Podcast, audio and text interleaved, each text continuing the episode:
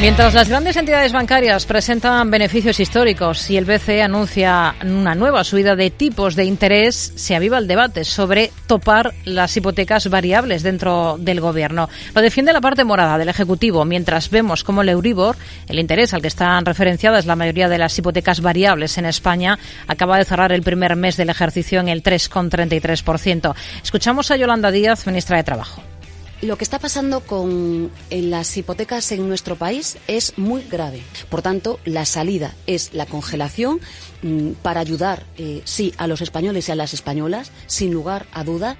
Tenemos clara esta postura, mientras, desde el lado socialista del Ejecutivo, la vicepresidenta económica Nadia Calviño, hoy mismo en Radio Euskadi, ha advertido de que fijar el tipo de las hipotecas variables no es una medida que se pueda poner en marcha de forma estructural no se puede hacer, no es una medida que, se pueda poner en marcha de forma estructural. Eh, lo que hemos hecho es justamente eh, dar la opción de la congelación durante un periodo para que se alivie el impacto de esa subida tan rápida de los tipos de interés que ha acordado el Banco Central Europeo. Estamos haciendo medidas que alivien el cambio y que, y que alivien la situación de las familias, pero no podemos cambiar el funcionamiento de, de un mercado como el hipotecario. Otros miembros del Gobierno, como la ministra de Industria, Comercio y Turismo, Reyes Maroto, aseguran que se va a estudiar en el seno del Ejecutivo. Pero, ¿qué opinan desde el otro lado, desde el lado de la banca? Vamos a hablar en Mercado Abierto con el portavoz de la CECA, la Confederación Española de Cajas de Ahorros, Alberto Aza. Hola, Alberto, ¿qué tal? Muy buenas tardes. ¿Qué tal? Buenas tardes.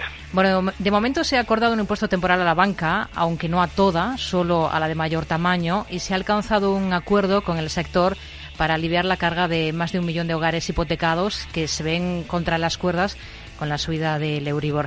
Esta propuesta de congelación de las hipotecas variables ahora lo ven como un globo sonda o como una posibilidad muy real. Realmente yo creo que esto hay que preguntárselo a, quien está proponiendo estas medidas, ¿no? Y, y, en todo caso yo creo que es importante recordar que en noviembre se llegó a un acuerdo entre el gobierno y las asociaciones bancarias para poner en marcha un, esquema de protección de los deudores hipotecarios vulnerables, eh, unas medidas que son fruto de un acuerdo que, ha durado meses de diálogo con, trabajos técnicos complejos, ¿no? Eh, porque realmente estas medidas no se, se, implantan de un día para otro. Pero también muy importante recordar, yo creo, el hecho de que estas medidas fueron aprobadas por la mayoría del Congreso, ¿no? sin ningún voto en contra, y que esto demuestra, por tanto, un amplio consenso político. ¿no? Por tanto, nos parece un poco desconcertante que se planteen ahora otras propuestas, sobre todo cuando estas medidas que acordamos con el Gobierno han entrado en vigor el día 1 de enero. ¿no?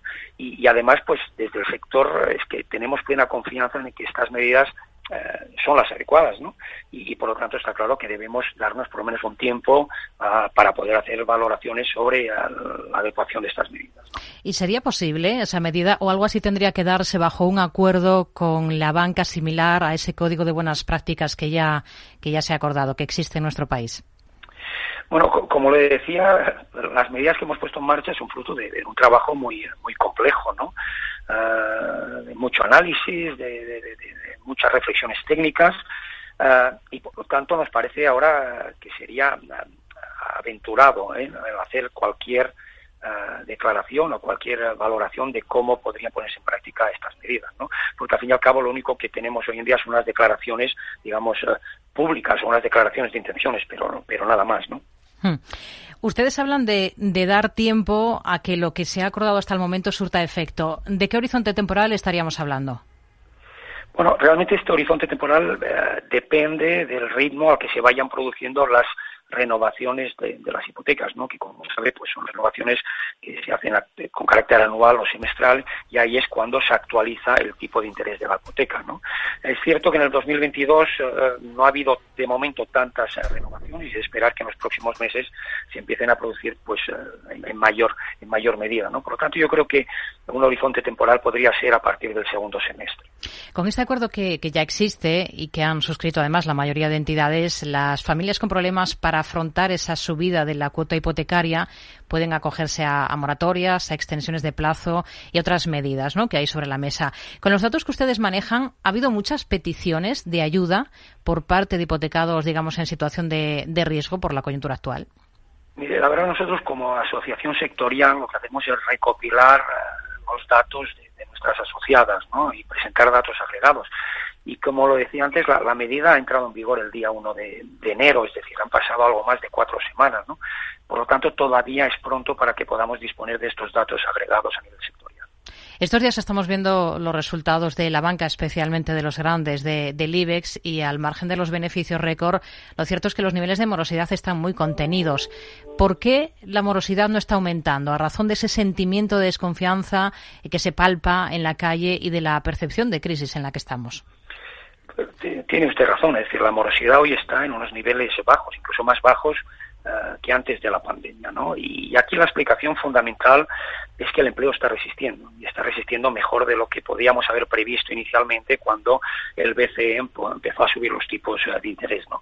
Y esto, pues claramente es fundamental porque esto es lo que ayuda a preservar las rentas de las de las familias, es decir, los hogares siguen percibiendo ingresos, una, una situación muy distinta a la que conocimos durante la anterior crisis, que como todos sabemos, pues el paro se disparó y las familias dejaron de, percibir ingresos, ingresos ¿no?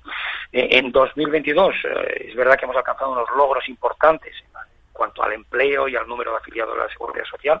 Y 2023, aunque es previsible que haya una cierta desaceleración del, mercado de trabajo, eh, todos los análisis apuntan a que se seguirá creando puestos de trabajo y, por lo tanto, se seguirán preservando las rentas de las familias de materializarse lo que ahora de momento solo se ha sugerido, ¿cuál podría ser el impacto para el sector si se topan las hipotecas variables eh, en un momento con, con, viento de cola para la banca fruto de esas subidas de tipos de interés que estamos viendo? Yo, yo como le decía, ¿no? Eh, la puesta en marcha de las medidas que se anunciaron en noviembre del año pasado y que entran en vigor ahora el día 1 de, enero, son fruto de, un trabajo complicado, de, mucho, de mucha reflexión, de mucho análisis, de muchos trabajos técnicos y, tampoco me parece que estemos en condiciones ahora eh, de hacer cualquier pronunciamiento sobre un hipotético impacto que pudiera tener el tope a las hipotecas sobre el sector bancario, ¿no? Eh, porque, insisto, de momento no tenemos más que una hipótesis eh, una hipótesis pública, ¿no? Pero sobre todo creo que es importante no restarle valor a los acuerdos alcanzados con el gobierno, ¿no? Eh, porque creemos que realmente eh, pueden y serán las medidas adecuadas para proteger a esas familias más golpeadas por el impacto de, de la subida de tipos en las cuotas hipotecarias, ¿no?